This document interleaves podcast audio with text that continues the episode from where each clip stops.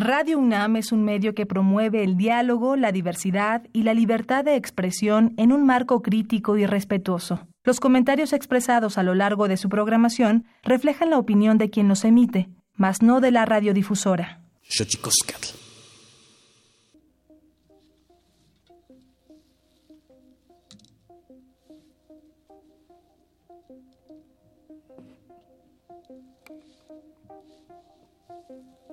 Thank you.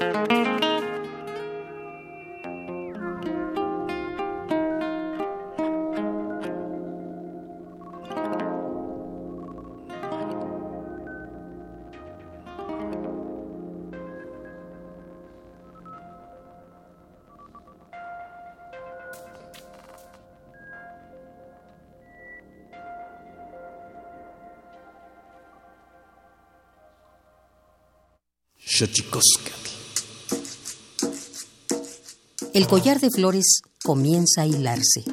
Es momento de ir a lo profundo. Radio UNAM presenta Xochicóscatl, collar de flores, con Mardonio Carballo. Hacemos revista del México profundo.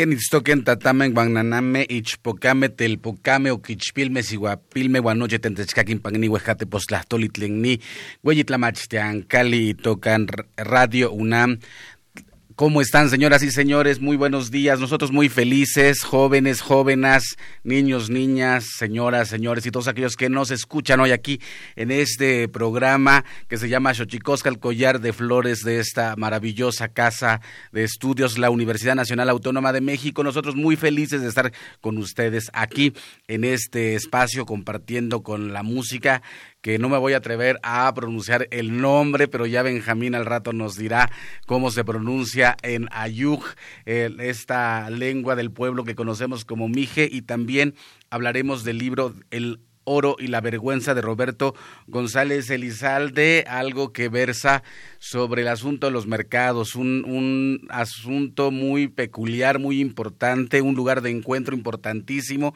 un espacio ya de por sí eh, iconoclasta aquel que se encuentra en los mundos que se encuentran en un mercado. Pero antes de que otra cosa suceda, vámonos, vámonos con nuestra sección dedicada a los derechos humanos, que nos dice lo bien que lo hacemos en veces, pero sobre todo nos recuerda lo mal que lo hemos hecho. Vamos pues. Chicos, Tonalámatl o la ignota efeméride.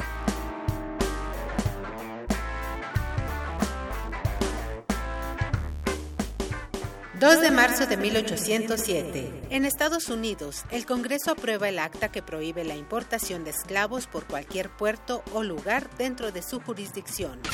3 de marzo de 1960. En Tanzania nace Loren Rugangwa, primer cardenal de raza negra, autor de varias misiones. Pugnó por dar un lugar a las mujeres en el sector eclesiástico. 4 de marzo de 1987. El presidente Ronald Reagan reconoce que Estados Unidos vendió armas a Irán a cambio de rehenes. La operación de venta de armas a Irán produjo más de 47 millones de dólares, dinero que fue utilizado principalmente para la financiación en apoyo a la Contra, grupo anticomunista que intentó acabar con el gobierno revolucionario del Frente Sandinista de Liberación Nacional, que gobernó Nicaragua luego del derrocamiento de la dictadura de Anastasio Somoza en julio de 1979. 5 de marzo de 1993. En México se eleva a rango constitucional el derecho a la educación y la obligación del Estado de impartir la educación preescolar, primaria y secundaria. 6 de marzo de 2001, un juez federal argentino declara inconstitucionales las leyes de amnistía de punto final y obediencia debida que impedían juzgar crímenes de la dictadura en dicho país. 7 de marzo de 2016. En México, la Comisión Nacional de Derechos Humanos emite la Recomendación General número 25 sobre agravios a personas defensoras de derechos humanos en busca de contribuir a la protección de los derechos fundamentales de dichas personas, tanto a nivel local como internacional, ante el incumplimiento de las autoridades de los tres niveles de gobierno en cuanto a su obligación de proveer seguridad pública para prevenir las posibles violaciones a derechos humanos de quienes integran este grupo en situación de riesgo. 8 de marzo de 2013. En México se emite la Recomendación General número 24 de la Comisión Nacional de Derechos Humanos sobre el ejercicio de la libertad de expresión, en la que se señala la ineficacia del Estado mexicano en su labor de garantizar la vida, la integridad y la seguridad de las personas que ejercen el periodismo y de sus familias.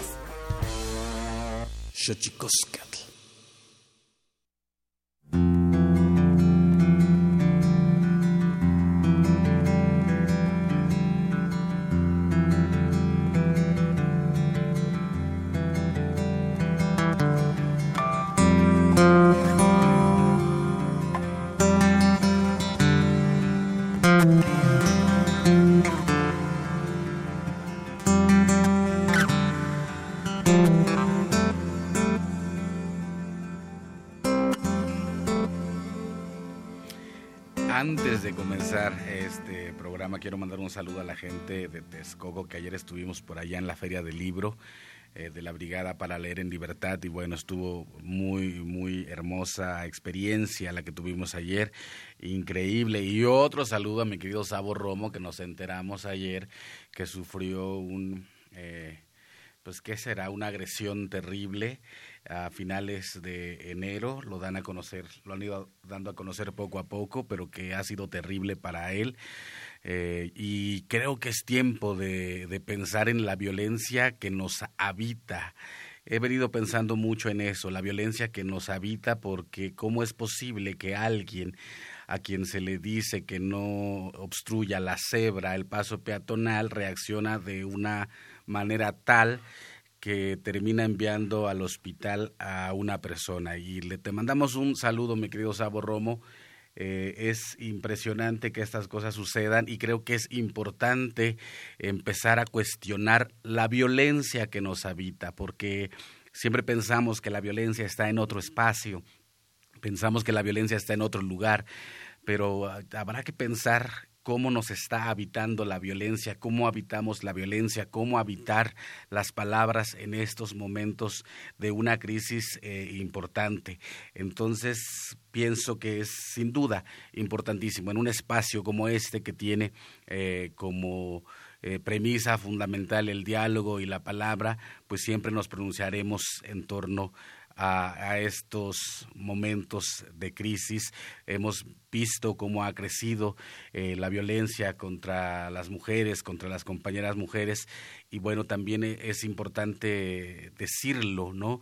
¿Qué está ocurriendo? ¿Qué nos está ocurriendo? ¿A qué grado de saña hemos llegado? Los últimos casos, los últimos feminicidios han sido en verdad terribles y yo pienso que es momento de empezar, empezarnos a pensar en cómo nos habita la violencia, qué tanto, qué tan violentos nos hemos vuelto con el paso del tiempo, qué tan violento se ha vuelto todo que permite o que logra eh, que hechos como este, que por fortuna nos escandalizaron, pero que no tendrían que haber sucedido en un espacio como, como este México que queremos y que estamos también buscando todos construir, medios de comunicación incluidos, el arte incluido, la escritura incluida, todos incluidos en este espacio, todas incluidas en este proceso de reflexión de quiénes somos y cómo, cómo hemos sido avasallados por la violencia y cómo la violencia también está en nosotros. Así que, pues, pues será solo un saludo que seguramente no escuchará Sabo, pero todo mi cariño como siempre, hacia ti, toda mi admiración hacia tu trabajo. Y bueno, estamos aquí en esta cabina en Xochicosca, el collar de flores, totalmente en vivo en este programa que ya es el número 96 en la historia de, esta estación y nuestra incursión en la radio de la Universidad. Eh, Autónoma de México, en Radio UNAM, un espacio que sin duda, como bien dice, un espacio de diálogo que intentamos también fortalecer con eh, el diálogo entre los distintos integrantes de un país como el nuestro, plural, diverso y sin duda también en sus... Eh, en todos sus pliegues, en todas sus capas, tiene cosas no solo para sentirnos avergonzados como sociedad, sino también para sentirnos absolutamente orgullosos de cómo somos y de lo que hemos construido o de lo que estamos intentando construir. Por eso la música siempre nos alegra el corazón. Benjamín García, te doy la bienvenida, amigo. Siempre digo, y esto lo digo un poco porque hay mucha gente que piensa que pronunciar las lenguas indígenas son como en Chile mi otra, y la verdad es que no, entonces no me atrevo, yo casi nunca me atrevo a pronunciar palabras en otro idioma, en este caso Benjamín que pertenece al, al, pueblo Ayuk, al que conocemos como Mije, eh, trompetista que hemos conocido a lo largo de estos años, bueno, que nos regala música como la que usted ya tuvo oportunidad de escuchar en este inicio de programa. Eh, tu agrupación, maestro, ¿cómo se llama tu agrupación? Kumantuk Suspa. Eh, a ver, intente otra vez, maestro, a ver, para que la gente que nos está escuchando aquí en Xochicosca, el collar de flores Radio UNAM, pueda intentarlo. Kumantuk Suspa. ¿Y qué quiere decir, amigo? Perder la cabeza por en viajes musicales. Perder la cabeza por las vías musicales. bueno, eso está, eso, eso es increíble. Y ahí, como yo siempre digo, en este, en este programa tenemos una sección, como usted ya sabe, dedicada a los secretos de los idiomas que al ratito vamos a tener, pero sin duda eh, es esto que yo siempre he dicho con respecto de las lenguas y los pueblos suponiendo que las lenguas explican un mundo, también lo deconstruyen y también tienen la oportunidad de reconstruirlo. Así que qué bonito tener una palabra que diga que perdamos la cabeza con la música. Preséntanos a tus colegas, mi querido Benjamín. Bueno, los juguetes electrónicos, Roy Martínez, eh, la guitarra Galo Mejía, yo soy Benjamín García y pues aquí estamos en este espacio. Nuevo disco, Benjamín. Sí, estamos estrenando disco. A ver, cuéntanos. Este, pues bueno, finalmente ya salió. Nos costó casi cinco años cuatro años de estarlo pensando, pero finalmente salió, ya está. Así estamos en las plataformas digitales, estamos en YouTube Music, estamos en Deezer, Deezer, Spotify, estamos en Tidal, ¿no? Entonces, este, si nos quieren bajar de plataformas digitales, también los tenemos a la venta de manera física.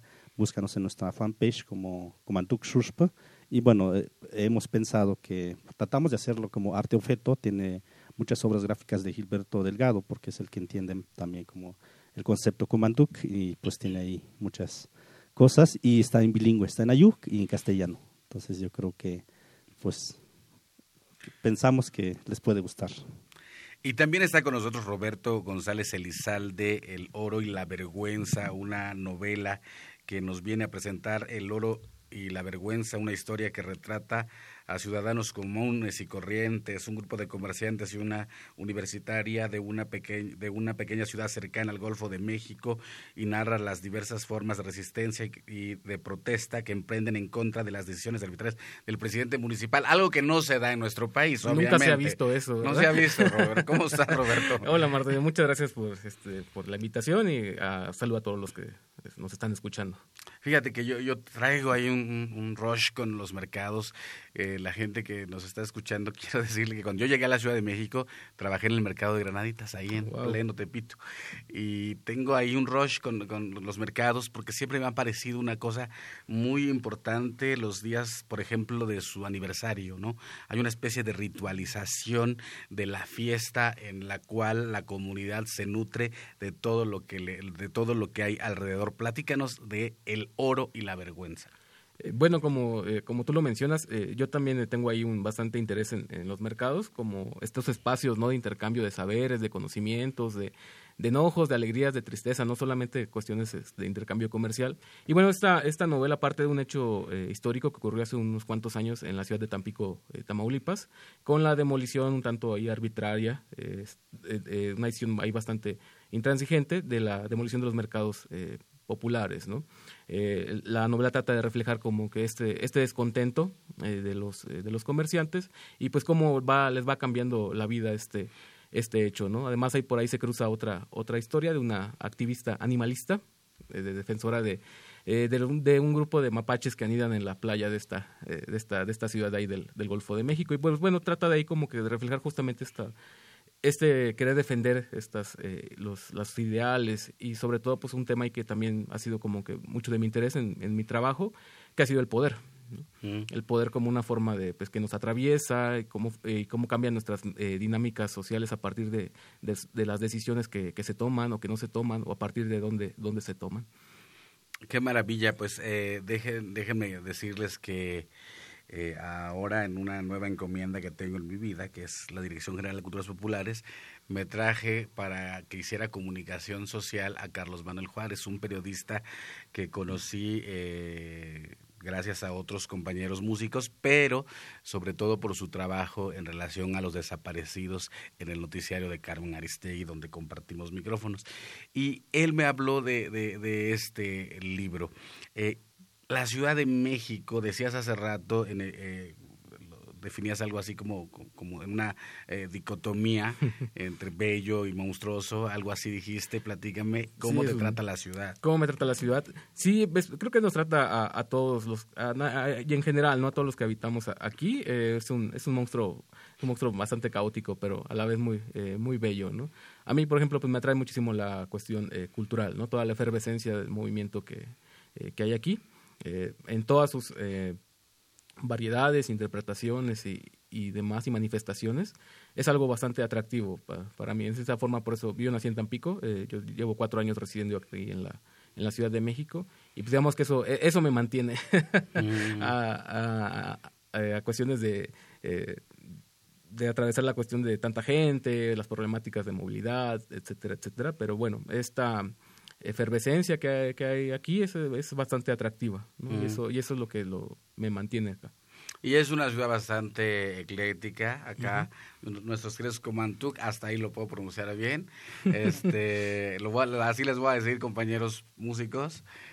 Comantuc, así les dicen de cariño, de hecho, porque no creo que nadie pueda pronunciar lo que sigue. Sí, siempre se les complica. Fía de Cumantuc.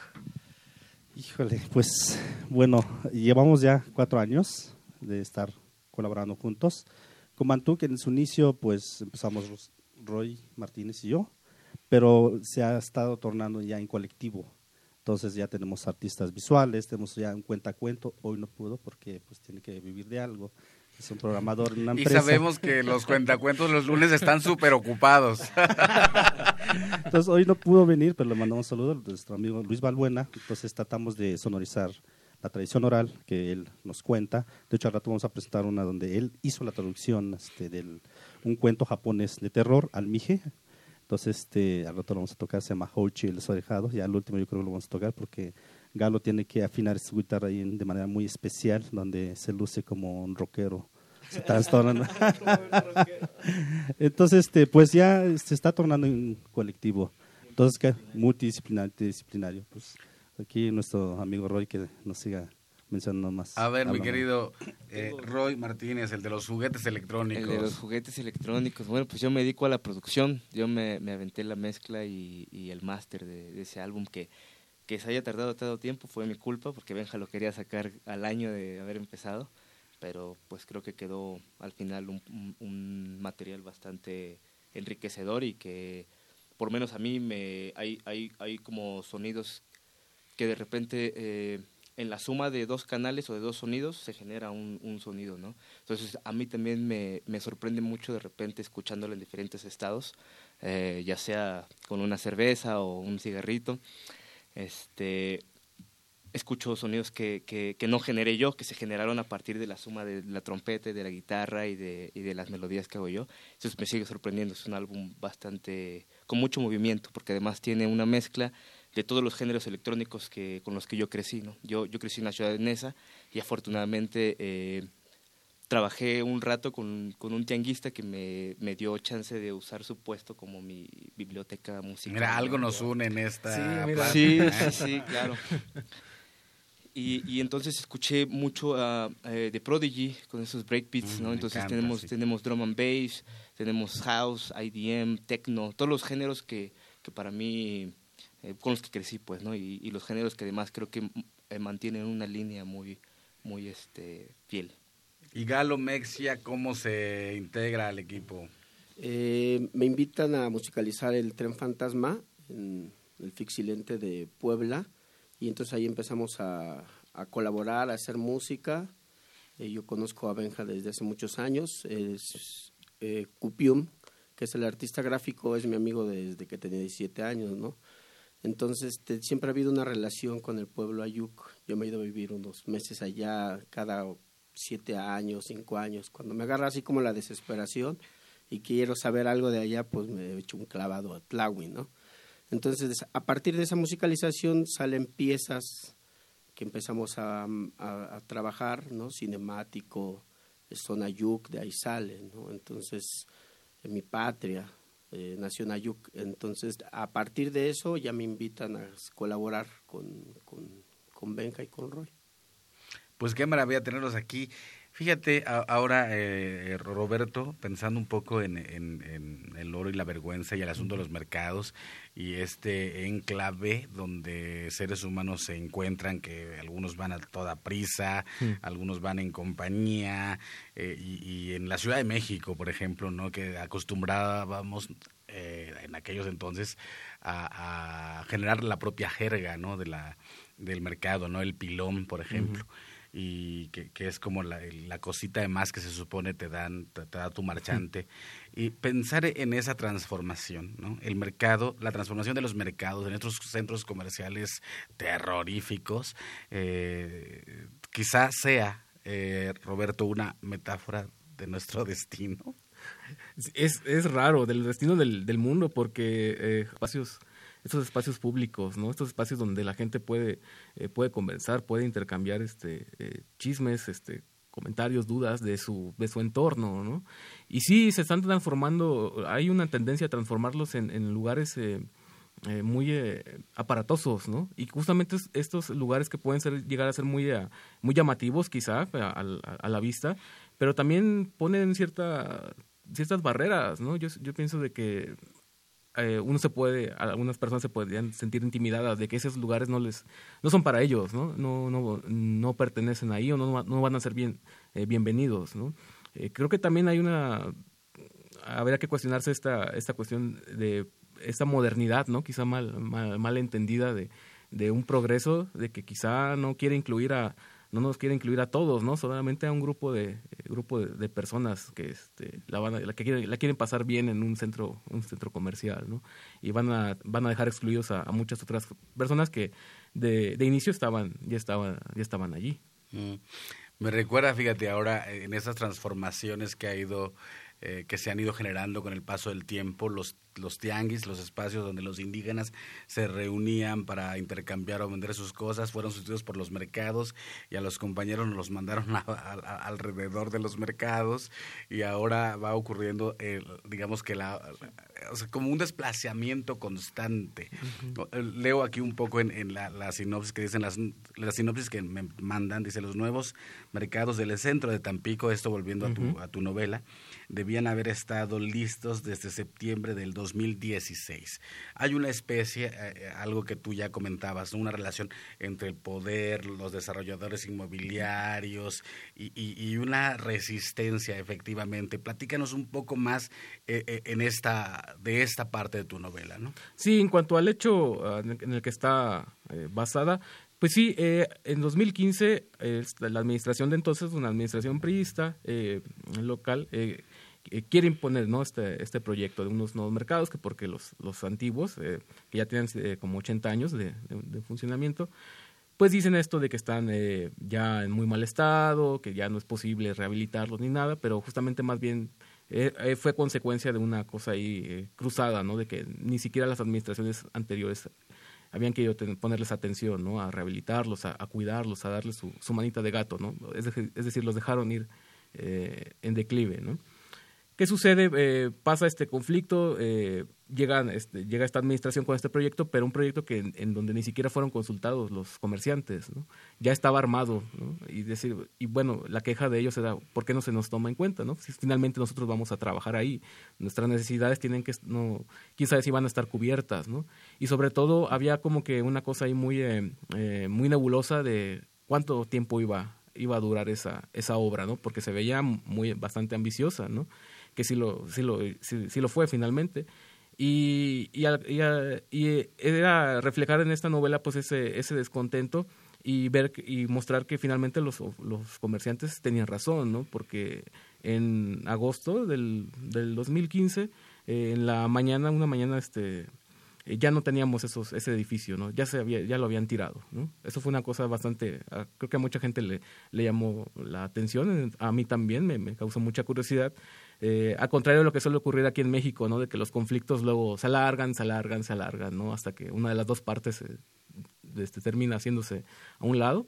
No, aquí no, aquí había una decisión de imponer, ¿no? Esta, este proyecto y bueno, de 2015 hasta apenas febrero, mediados de febrero de este, de este año, fueron eh, mostrados ya al público los, eh, este, este nuevo edificio. Es decir, casi cinco, cinco años en donde los, los oferentes fueron desplazados a un espacio donde unas, eran unas bodegas antiguas que ni siquiera tenían así como que las condiciones para que los trabajadores, los comerciantes pudieran vender, ¿no? Sufrieron ahí bastante en cuanto a pérdida de ventas y demás.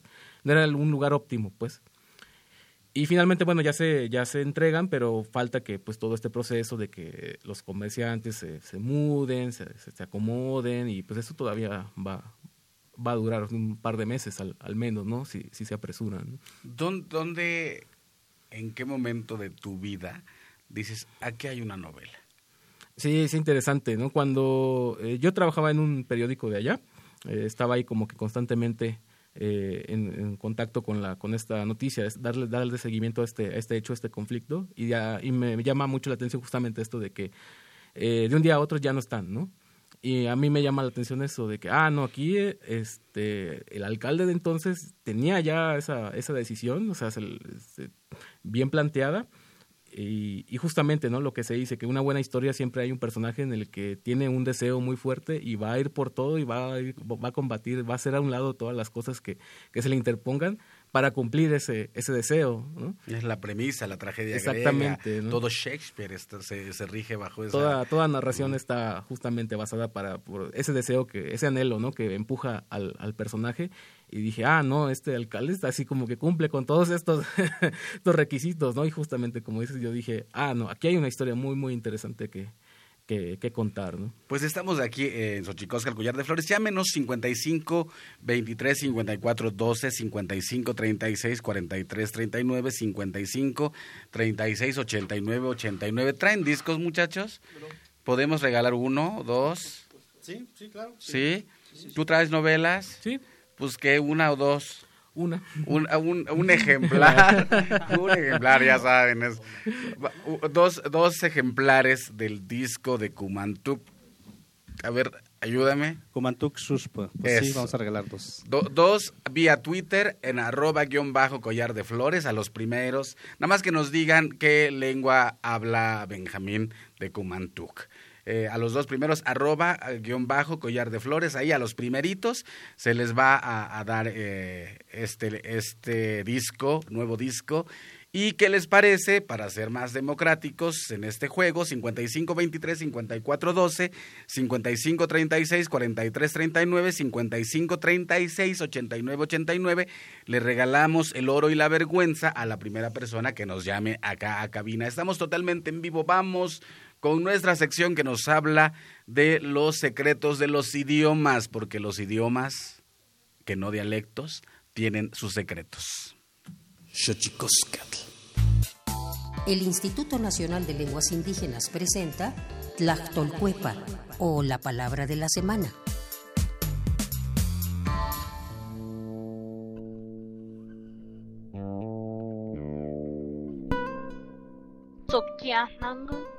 Esta es una expresión de origen chinanteco que se utiliza para referirse a aquel compañero o compañera de vida. Ese alguien que acompaña a otro tanto en los buenos como en los malos momentos y que siempre está pendiente para cuidarle durante su camino o recorrido de vida.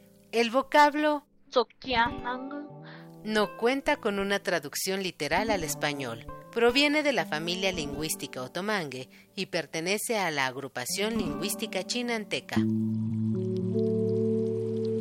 De acuerdo con el Catálogo de Lenguas Indígenas Nacionales, editado en 2008, la lengua chinanteca se habla en los estados de Oaxaca y Veracruz. Tiene 11 variantes lingüísticas y cuenta con 138.741 hablantes mayores de 3 años.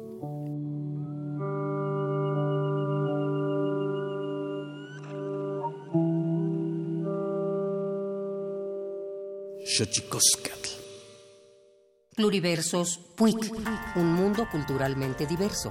Espacio en colaboración con el Programa Universitario de Estudios de la Diversidad Cultural y la Interculturalidad.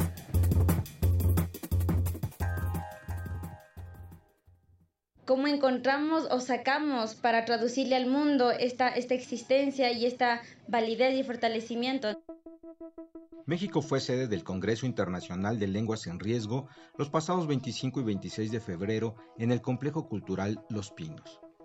Este evento se realizó de cara al Decenio Internacional de las Lenguas Indígenas que fue decretado por la Organización de las Naciones Unidas para el periodo 2022-2032.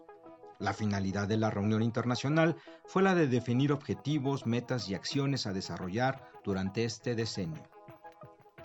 Nicare Chimba Santillán, hablante de Quichua del Ecuador, fue una de las invitadas internacionales y expresó en su discurso de bienvenida que la lengua no es solo un elemento lingüístico y que cuando se habla de lenguas en riesgo estamos hablando de justicia social y ecológica cómo encontramos o sacamos para traducirle al mundo esta, esta existencia y esta validez y fortalecimiento, ¿no?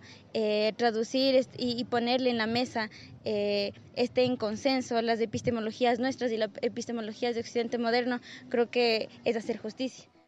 Para Nicari Santillán, el Año Internacional de las Lenguas Indígenas no se debe limitar a un solo momento, pues a lo largo de las civilizaciones, las lenguas y su legado han construido sociedades muy importantes. Sin embargo, en la actualidad aparecen como invisibles a los ojos de la población. Un fuerte proceso de decolonización es, en sus palabras, lo que se necesita. Una de las soluciones más lógicas es la de educación intercultural en complemento de los estudios poblacionales mano a mano entre el gobierno y la comunidad originaria, manifestó estas decisiones que ahorita dicen que van a hacer un diseño, tendrían que haber consultado a, población indígena, o sea, tendría que haber todo un proceso, no sé si las hay, y en ese caso eh, sería muy bueno que haya una socialización en este sentido, porque si solo desde acá arriba empiezan a, tomar decisiones o solo si desde arriba se empieza a, decir, ¿no? Esta resistencia, o sea, no ven la, problemática que en comunidades indígenas, eh, por más resistencia que digan lo que sea, los niños y las niñas no quieren y te dicen así directamente, o sea, sin, sin vergüenza y sin nada como, no, no se me da la gana de hablar, no quiero aprender. Entonces, de que cómo, cómo juntar estos dos polos, ¿no? Y estas brechas norte-sur también en Campo Ciudad.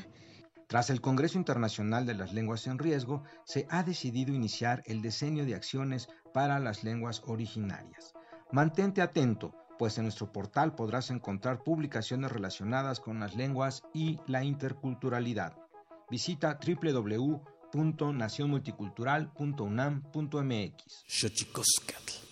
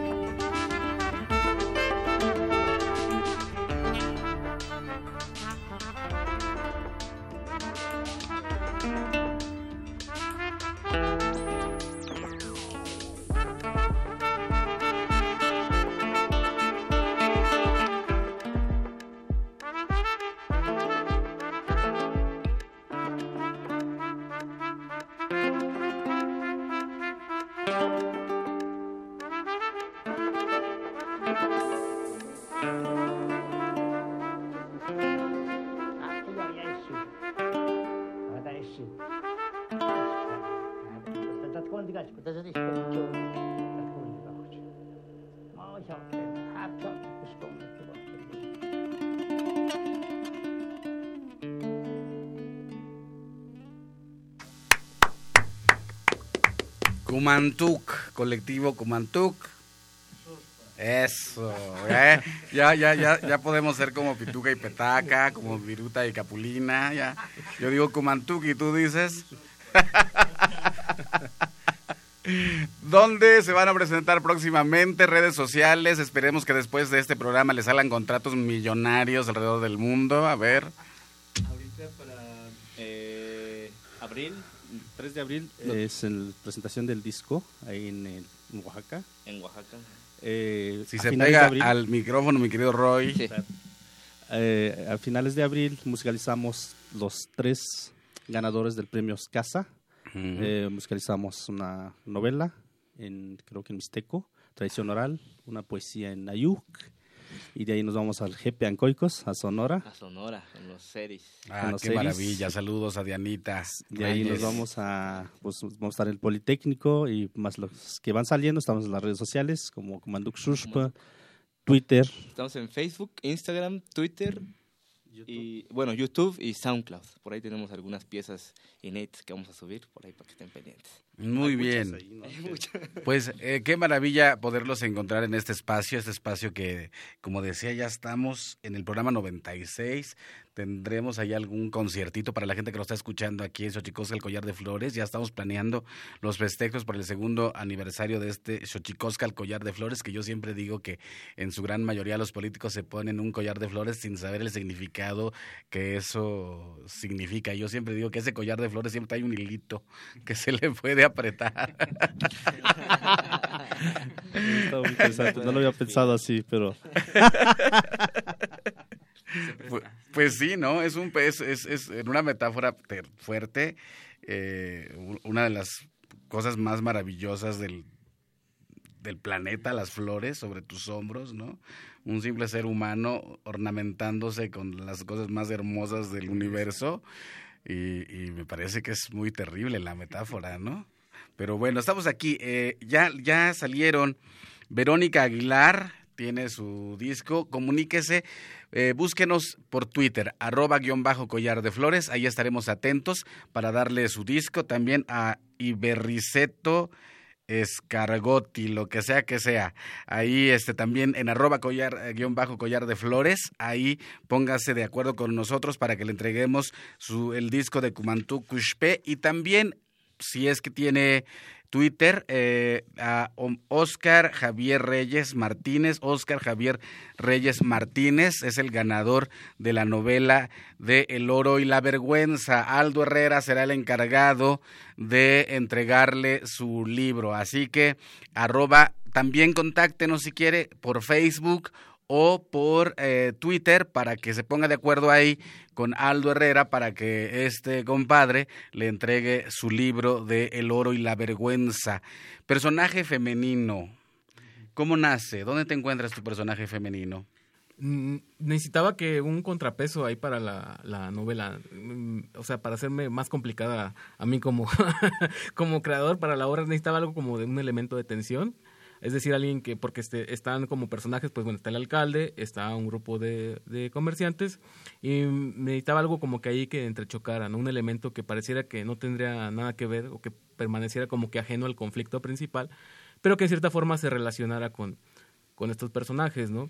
Y bueno, ahorita también justamente hablando de, de, conflictos allá en esta zona sur de, Tamaulipas, pues está una problemática, ¿no? De, de, mapaches que anidan justo en la playa, en la playa, en las escolleras de la playa Miramar, ¿no? No se sabe qué hacer con, con ellos. Y me pareció como que un buen elemento para jugar con esta, esta otra cuestión, ¿no? De que también este, este alcalde que ve como que ciudadanos de segunda, estos oferentes, pero también tiene un conflicto con qué va a hacer con, eh, con estos mapaches. Así que como emular esta, eh, este, como, em, pues sí, repulsión, ¿no? Que tiene contra la gente que no se parece a, la gente de su entorno, a la gente política o de su clase económica. Pero me pareció muy interesante como que conjugar, eh, conjugar esto y poner esta, una voz, una voz femenina, ¿no? Que también estuviera ahí en, en juego, dentro del, del conflicto.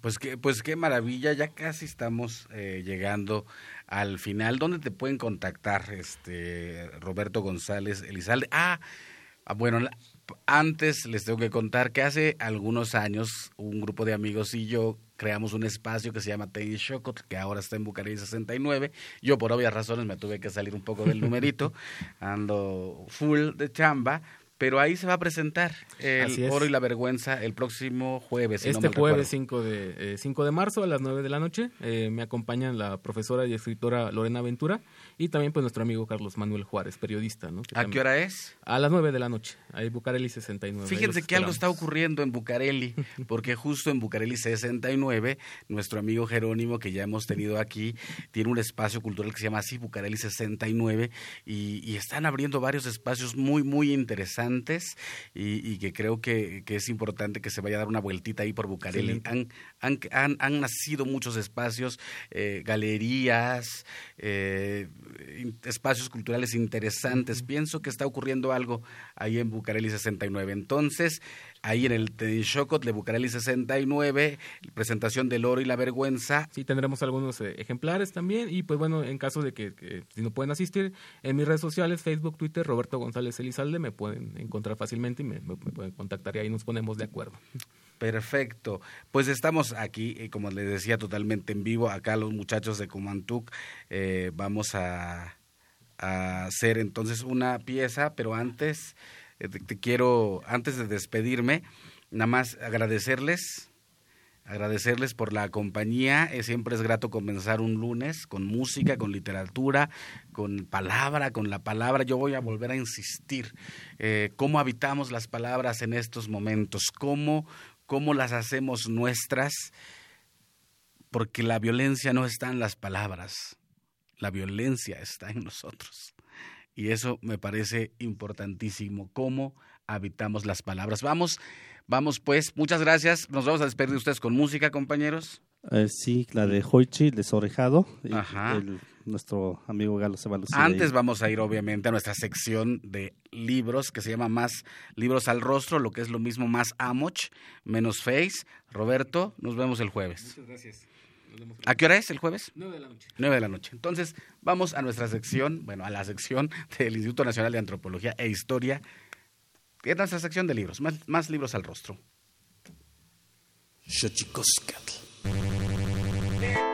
Más libros al rostro, o lo que es lo mismo, más Amoch, menos Face, espacio en colaboración con el Instituto Nacional de Antropología e Historia.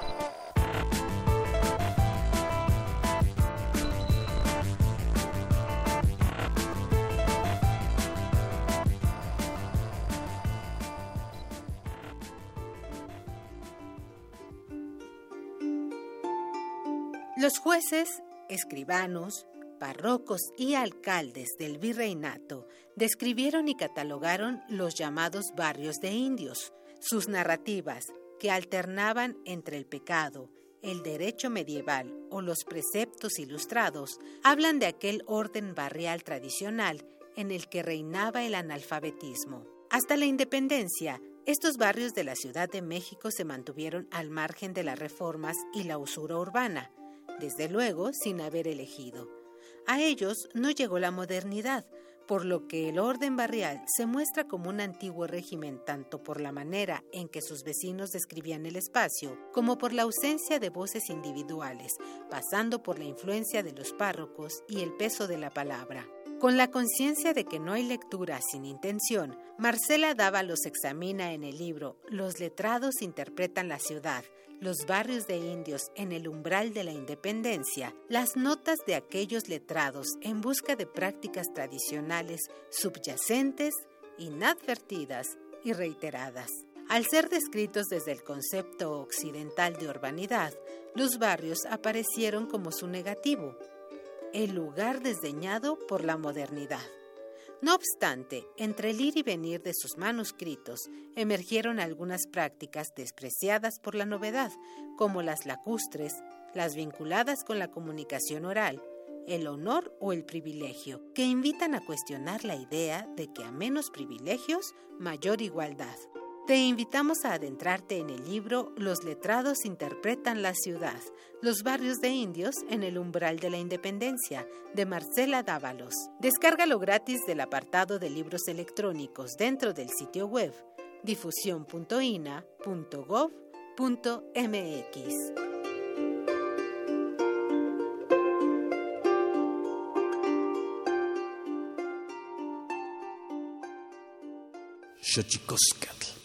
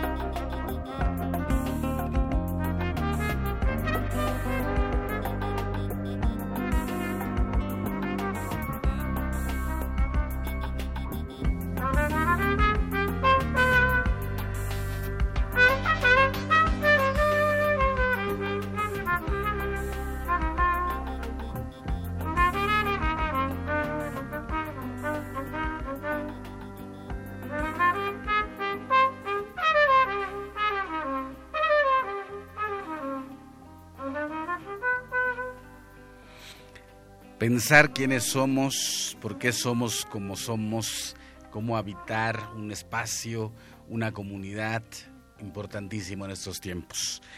Mandamos un abrazo, como ya decía, a Sabo Romo y en general a todo aquel, a toda aquella que ha sido víctima de violencia en estos tiempos.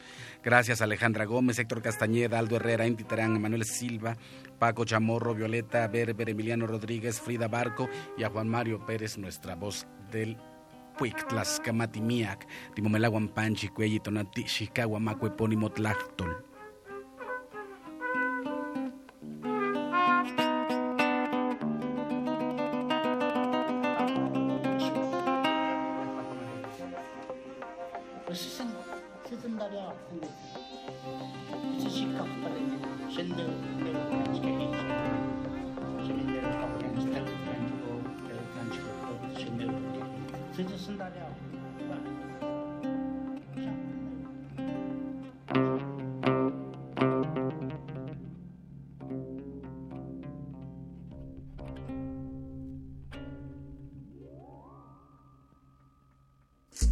Esto fue Xochicóscatl, Collar de Flores, con Mardonio Carballo. Hacemos revista del México Profundo. Una producción de Radio UNAM. Experiencia sonora.